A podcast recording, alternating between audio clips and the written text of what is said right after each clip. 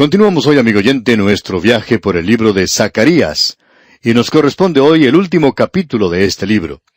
Y en este capítulo, en realidad, continúa y concluye la segunda división que hemos tenido aquí al final de este libro. Hemos tenido la última sección en el bosquejo que presentamos anteriormente, y hemos dividido esta última sección según las cargas proféticas que comienzan con el capítulo nueve hasta el capítulo catorce. Luego tenemos los aspectos proféticos o la primera carga que estaba relacionada con la primera venida de Cristo. Y en esta última sección que comenzó allá con el capítulo 12 y que concluye aquí en el capítulo 14, tenemos los aspectos proféticos relacionados con la segunda venida de Cristo. Ahora, en este último capítulo podemos ver que todo se reúne y se le da punto final a los asuntos que podrían haber estado sueltos. Llamamos a este capítulo características y hechos relacionados con la venida de Cristo a la tierra. Amigo oyente, lo interesante es que aquí tenemos un programa muy definido presentado por Zacarías, y eso ha ocurrido en las tres divisiones principales. Vimos las diez visiones, luego el interludio histórico, y ahora en esta última sección principal tenemos las profecías. Y siempre comenzamos en el punto donde Israel se encontraba en esa ocasión en particular, y con cierto número de dificultades y luego continúa a través de la conversión nacional de Israel cuando la nación se volverá a Dios con el derramamiento del Espíritu de Dios. Y eso prepara la escena para el regreso del Mesías, porque en esa ocasión ellos habrán entrado ya al período de la gran tribulación. Ahora, este último capítulo es un capítulo culminante, pero también continúa este programa entero que se nos ha presentado aquí en Zacarías, y por esa razón, amigo oyente, esta es la sección que nos lleva al establecimiento del reino en la segunda venida de Cristo. Esto lo hemos podido apreciar en cada una de las divisiones principales. En otras palabras, Zacarías está animando a la gente de aquel día a que mire hacia el futuro. Y él bosqueja ese programa. Por tanto, en esta sección que tenemos aquí ante nosotros en el capítulo 14, hay ciertas cosas que necesitamos aclarar en cuanto a ella. La primera es que es totalmente profética, es completamente profética. Y luego, lo otro es que no hay profecía para el día presente, para esta edad en la cual estamos viviendo. Él está hablando aquí del fin de la era que introduce el reino. Y uno puede encontrar que muchos comentaristas, especialmente aquellos que son altamente críticos, y creemos que la gran mayoría de los amilenaristas siguen el mismo plan y propósito, enseñan que esto no habla en realidad de profecía, y que esto no es algo literal, y que puede ser ubicado en la edad presente. Y amigo oyente, esa es una interpretación muy extraña. Lowe y DeWitt, un par de comentaristas liberales que pertenecían a este grupo, ambos decían que este capítulo desafía toda aplicación histórica. Y amigo oyente, podemos decir un amén a eso. Por tanto, podemos decir que la totalidad de este capítulo es profético. Es decir, que es profético desde el punto de vista donde nos encontramos hoy y mira hacia el futuro. Y la única interpretación que puede satisfacer es una interpretación literal. Esa es la única que puede darle significado. Y cualquier interpretación puede estar en armonía con el contexto. Ya hemos dicho a través de todo esto que en interpretar profecía o en interpretar la escritura en cualquier parte, uno no puede despreciar o dejar de lado el contexto anterior y posterior. Y también uno tiene que interpretar esto en armonía con el espíritu y sentimiento de toda la palabra de Dios. Uno no puede tomar esto y aquello y llegar así a una interpretación cualquiera que no tenga ninguna base en los hechos. Debemos decir, amigo oyente, que este pasaje es un pasaje muy, pero muy importante de las Escrituras, porque demuestra que existe una diferencia entre la interpretación literal y esa idea de espiritualizar y hacer algo místico como hacen muchas personas y que en realidad no tiene ningún significado práctico. Esta no es una connotación incomprensible u oscura que hace de esto algo alegórico, algo místico o algo que en realidad puede desaparecer en el aire. Esta gente trata de hacerlo desaparecer, en lugar de explicarlo. Y de paso queremos hacer aquí una sugerencia, y quizá no sea una sugerencia que resulte agradable para ciertas personas. ¿Quiere usted en realidad conocer la posición que tiene algún pastor del cual usted no está muy seguro, ya sea en la radio, o en la ciudad, o en algún pueblo donde usted viva? Si usted quiere realmente conocer cuáles son sus creencias, puede tomar este capítulo 14 de Zacarías y llevárselo a él y pedirle que se lo explique. Usted descubrirá muy pronto lo que ese hombre verdaderamente cree cuando analice este capítulo 14 de Zacarías. Uno podría pensar que esto es una mala jugada, pero esta es la razón por la cual ciertos comentaristas, los liberales, esos grandes eruditos del pasado como Hanstonberg, por ejemplo, se refiere al capítulo 14 de Zacarías como que pertenece a la era mesiánica. Bueno, lo que él en realidad quiere decir es que se refiere al período de la iglesia. Y uno nunca puede ubicar esto en este período por más que trate de hacerlo. Esa es la razón por la cual no entra en mucho detalle. Y también Leupold, otro erudito liberal destacado, dice que estos versículos no se pueden aplicar, por tanto, a ninguna situación. Ellos no describen un sitio, una captura y una cautividad que en realidad tuvo lugar. Por medio de una figura, ellos describen una situación que se obtiene continuamente a través del tiempo o período del Nuevo Testamento. Dicen que el pueblo de Dios deberá ser antagonizado continuamente, pero que deberá sufrir adversidades amargas a manos de sus enemigos y como consecuencia deberán ser humillados. Pero que siempre habrá un remanente que no perecerá y que no será demasiado pequeño. Ahora esa es una cita que acabamos de mencionar y queremos preguntarle, amigo oyente, ¿qué es lo que él quiere decir con esto?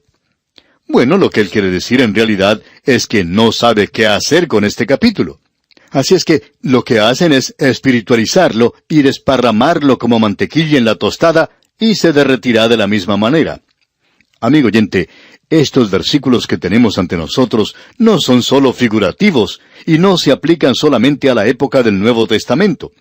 Y ese remanente del cual se habla aquí se nos ha presentado claramente que es el remanente judío del cual él está hablando. Y esto es algo completamente escatológico. Ahora, con eso de antecedente, vamos a entrar ahora al texto que tenemos ante nosotros y vamos a observar lo que nos dice. El primer versículo del capítulo 14 de Zacarías dice, He aquí el día de Jehová viene, y en medio de ti serán repartidos tus despojos. Ahora esto es en realidad un titular. Este es un buen titular para un periódico. Usted se ha dado cuenta que muchas veces se coloca el titular y luego cuando uno comienza a estudiar lo que ese artículo dice, se da cuenta que va más atrás del titular y le presenta a uno información preliminar que lleva hacia eso. Pues bien, eso es lo que tenemos aquí. Pero usted puede notar que dice, He aquí, el día de Jehová viene. Y nuevamente tenemos aquí esta declaración tan impresionante. Pero vamos a ver que en estos primeros tres versículos de este capítulo tenemos lo que se llama el último sitio de Jerusalén. Eso es aquello que tenemos ante nosotros. Y luego tenemos cuatro versículos que siguen a esto, del versículo cuatro al versículo siete, el advenimiento personal del Mesías. Ahora, todo eso lo hemos tenido ya en los otros capítulos de este libro. Pero ahora se nos presenta esto desde un ángulo un poquito diferente.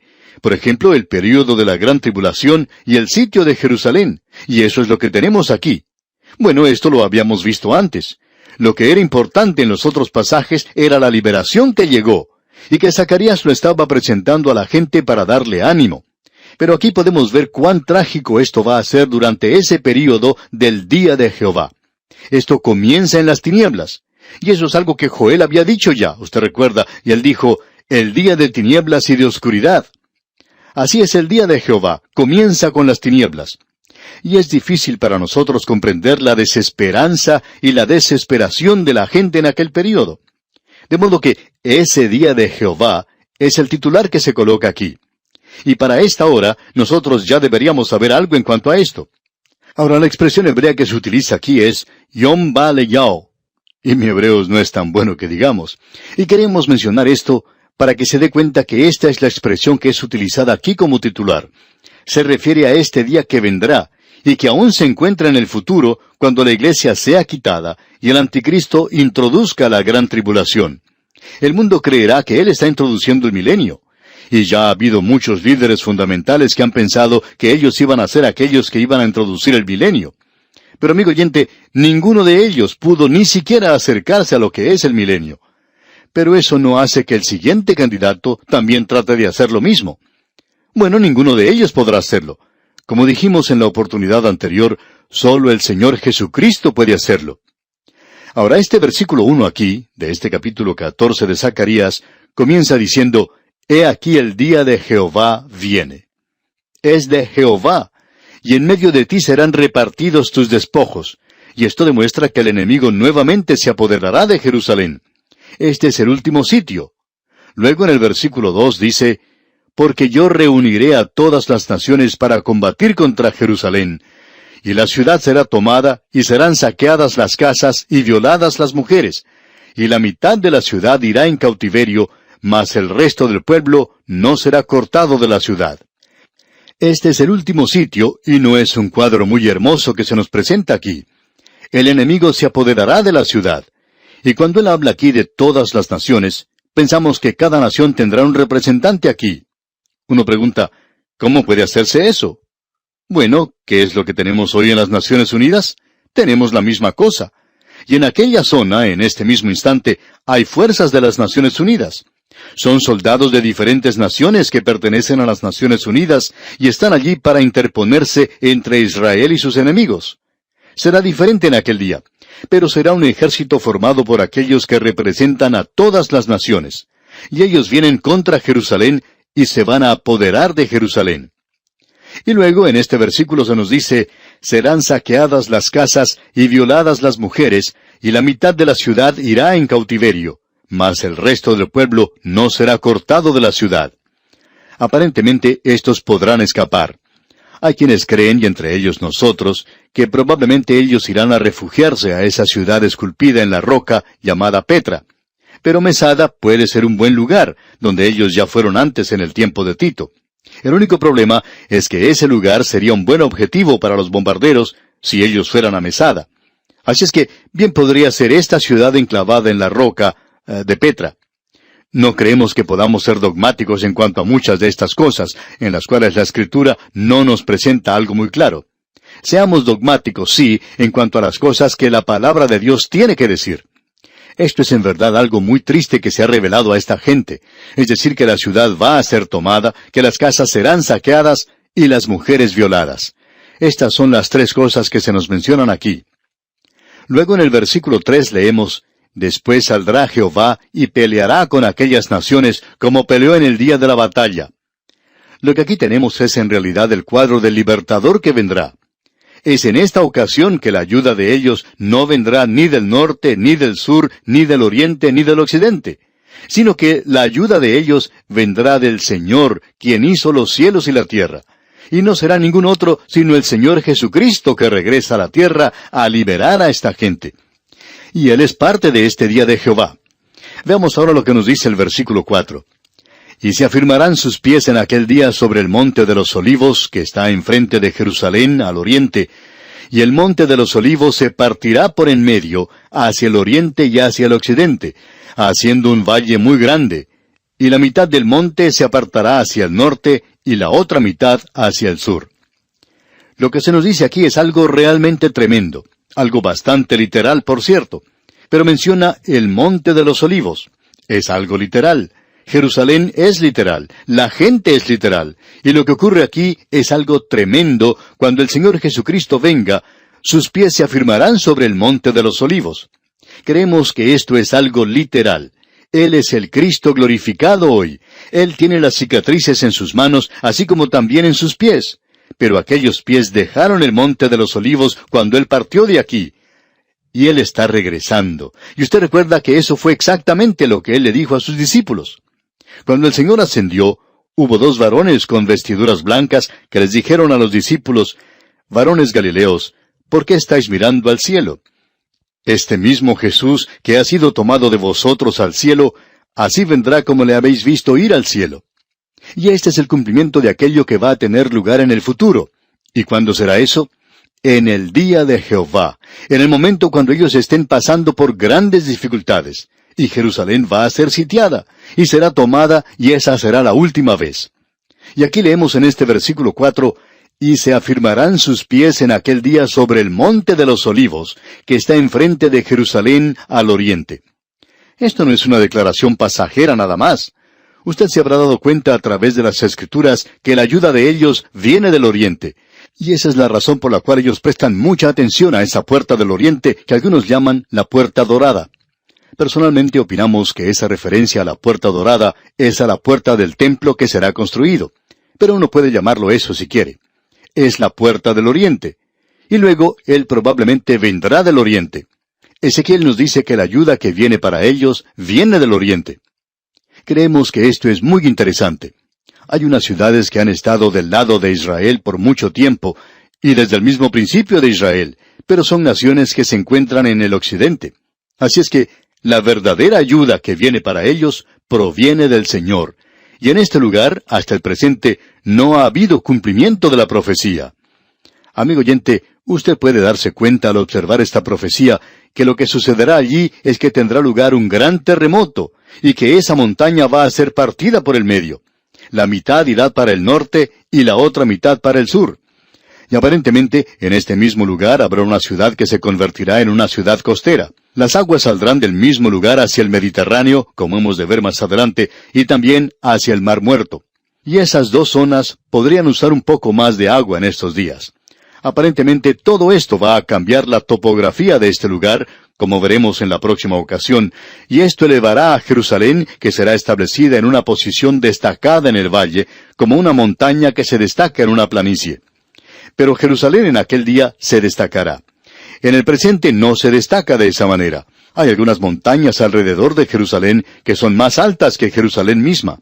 En realidad esperamos completar hoy nuestro estudio de este libro, y volvemos hoy a este maravilloso capítulo 14 de Zacarías, que, como dijimos en el programa anterior, comienza con un titular que dice, He aquí el día de Jehová viene. Y Zacarías comienza en forma retrospectiva y nos dice cómo eso sucedió, los pasos que se dieron. Primero, Jerusalén fue sitiada. Luego vinieron los enemigos por todas partes y no había ninguna ayuda a no ser que viniera del Señor. Y luego Él les dice en el versículo cinco, donde habla en cuanto a que el Señor vendrá a librarles, que cuando Él venga a ayudarles, Él pondrá sus pies, afirmará sus pies en el monte de los olivos. Y creemos que es mejor dejar que Zacarías diga lo que él quiere decir en este capítulo y no tratar de hacerle decir algo que se conforma a la así llamada interpretación espiritual, es decir, que se espiritualiza la palabra de Dios. Permitamos que Él nos diga lo que quiere decirnos. Cuando Él dice pies aquí, él está hablando en cuanto a los pies y no en cuanto a las manos. Zacarías dice que se afirmarán sus pies en aquel día sobre el monte de los olivos. Aparentemente él está indicando que allí es donde el Señor va a descender. Nosotros pensamos que si el hombre puede enviar una nave espacial hasta el planeta Marte y hacer que descienda dentro de muy pocos kilómetros del punto donde se proyectaba que descendiera, pensamos que Dios no va a tener ningún problema, amigo oyente, con hacer que el Señor Jesucristo descienda sobre el monte de los olivos. Nosotros creemos que allí es donde Él va a descender cuando venga a esta tierra. Desde allí fue donde Él partió. Él partió desde el Monte de los Olivos y va a continuar desde el mismo punto donde se detuvo cuando ascendió al cielo. Él regresará al Monte de los Olivos, pero allí van a tener lugar unos grandes cambios físicos que son mencionados para nosotros aquí. En primer lugar, pudimos apreciar que habrá un gran terremoto que partirá el Monte de los Olivos en dos. Una parte irá hacia el norte y la otra parte hacia el sur, y allí se formará un gran valle. Debemos prestar atención al avanzar aquí en esta sección y se nos describirá por qué razón tiene lugar esto, ya que Jerusalén hoy está rodeada de un terreno muy accidentado. Y francamente hablando, no podemos pensar en ningún otro lugar que se le compare. Es muy áspero, accidentado. Uno puede ir hacia el norte, hacia el oriente, hacia el sur, y puede ir hacia el occidente y en cualquier otra dirección, uno puede dirigirse hacia el sur, hacia Belén, y uno puede pensar que está viajando en uno de esos carritos que va por una montaña rusa. Sube y baja, sube y baja, una montaña tras otra. Y es áspero el terreno y accidentado, como hemos dicho. Y uno se dirige hacia el norte y encuentra la misma situación. Hacia el oriente también, un terreno áspero con grandes rocas, rocas de un tamaño tal que no se ve en otras partes. Y luego uno puede ir hacia Jericó, hacia el oriente, y eso también es un viaje bastante duro. Ahora se ha construido algunos caminos muy buenos, y para el turista, por lo menos, hace que sea un viaje bastante agradable. Y el turista, por supuesto, no se da cuenta de lo áspero, de lo accidentado que es el terreno. Ahora allí se va a formar un gran valle. Eso se nos dice aquí en el versículo 5. Leamos el versículo 5 de este capítulo 14 de Zacarías.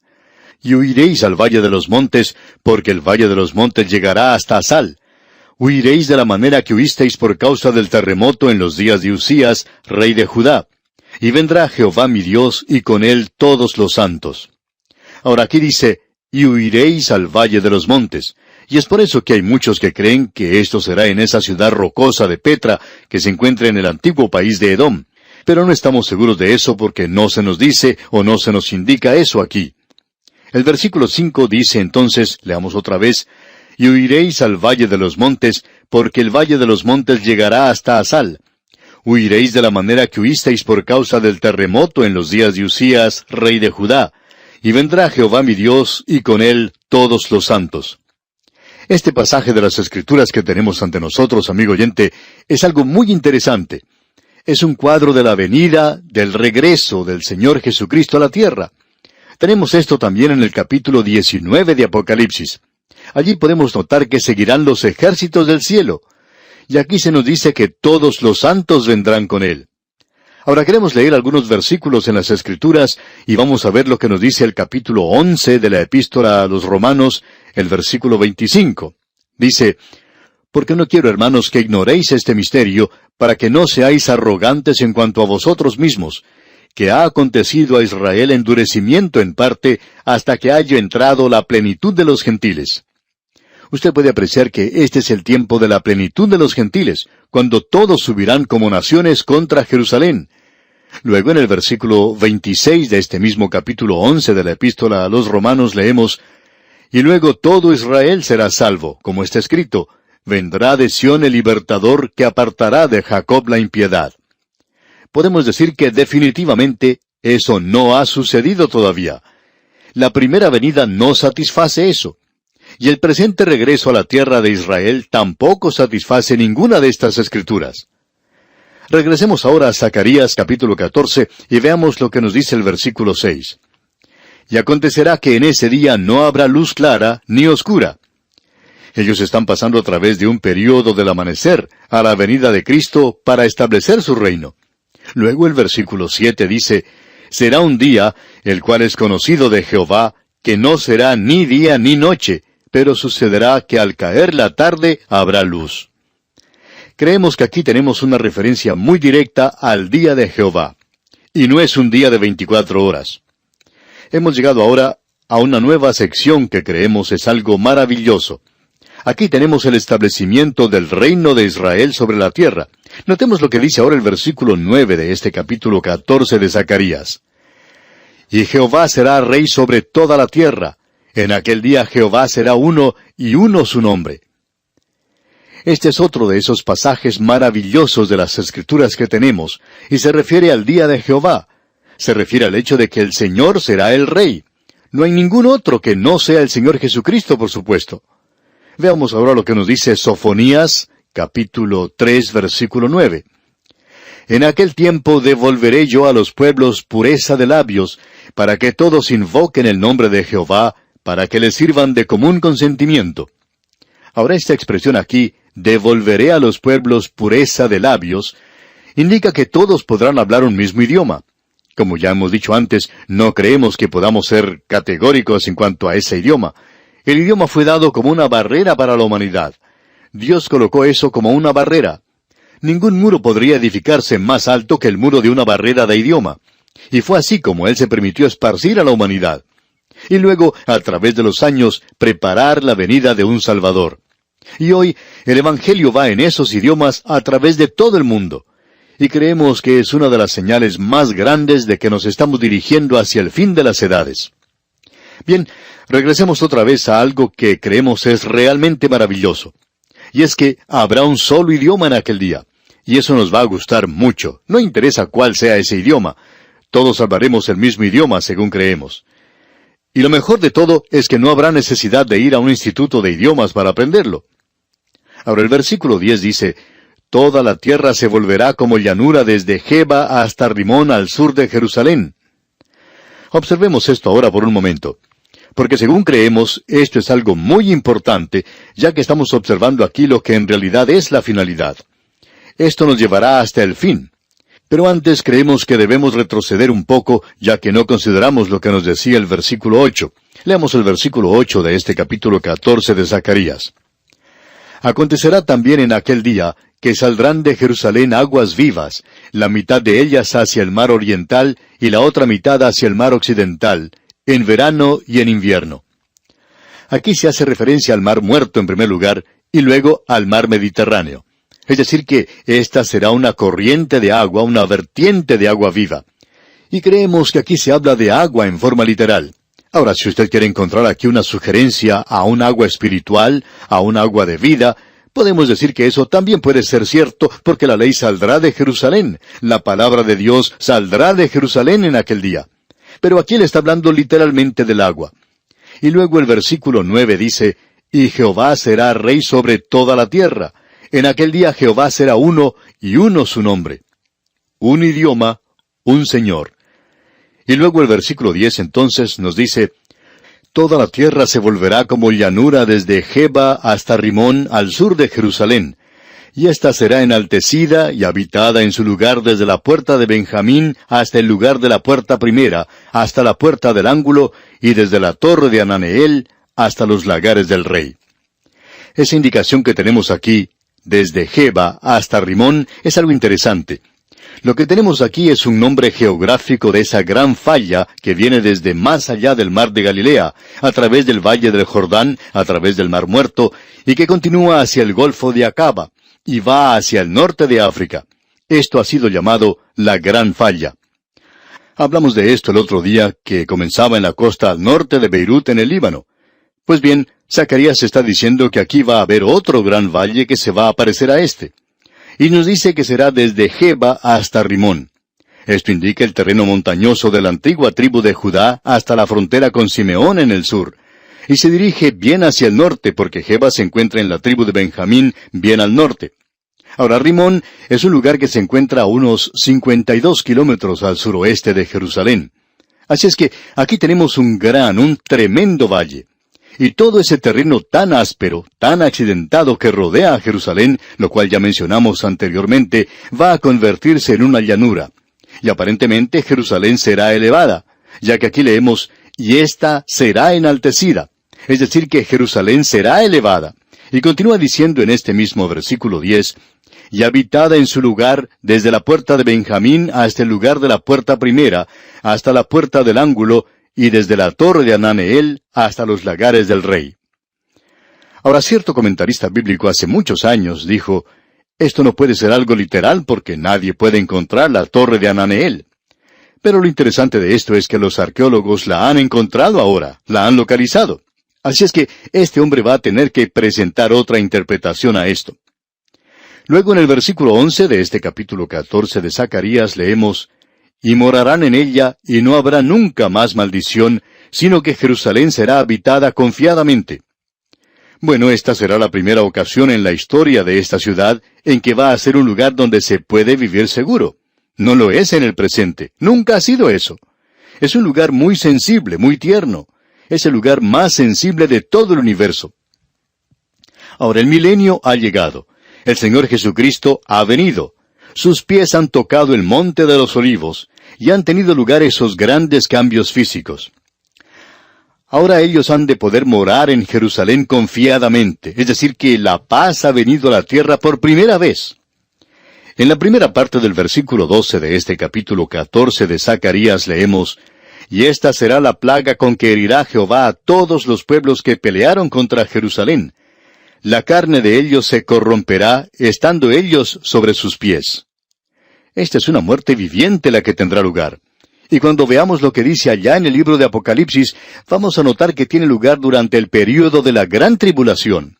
Y luego sigue diciendo, y se consumirán en las cuencas sus ojos, y la lengua se les deshará en su boca. Y eso, amigo oyente, es algo verdaderamente terrible. Luego en el versículo 13 continúa diciendo, Y acontecerá en aquel día que habrá entre ellos gran pánico enviado por Jehová, y trabará cada uno de la mano de su compañero, y levantará su mano contra la mano de su compañero. Es decir, que lo que hará que eso suceda, que hará posible para el enemigo apoderarse de la ciudad, es que la gente que mora en ese lugar provocará una tremenda revolución en la ciudad. Luego el versículo 14 nos dice, Y Judá también peleará en Jerusalén, y serán reunidas las riquezas de todas las naciones de alrededor, oro y plata y ropas de vestir en gran abundancia. En otras partes de la profecía se nos dice que como ellos sacaron de Egipto grandes riquezas en los días de Moisés, ellos lo harán cuando regresen a aquella tierra, es decir, cuando Dios les haga regresar. Y en el versículo 15 continuamos leyendo, Así también será la plaga de los caballos, de los mulos, de los camellos, de los asnos y de todas las bestias que estuvieron en aquellos campamentos. Y llegamos ahora al reino en contraste con el establecimiento del mismo. Porque al venir Cristo a la tierra, Él domina toda la injusticia, toda rebelión. Veamos ahora lo que nos dice aquí el versículo 16 de este capítulo 14 de Zacarías. Y todos los que sobrevivieron de las naciones que vinieron contra Jerusalén subirán de año en año para adorar al Rey, a Jehová de los ejércitos, y a celebrar la fiesta de los tabernáculos. Tenemos lo mismo expresado allá en el libro de Isaías, capítulo 66, versículo 19. Y amigo oyente, la profecía no es de interpretación privada. Eso debe entrar en el programa o no sirve para nada. Y esto significa que después que sea controlada o que sea dominada esa rebelión adentro y las naciones que están en rebelión contra Dios, habrá muchas personas en esas naciones.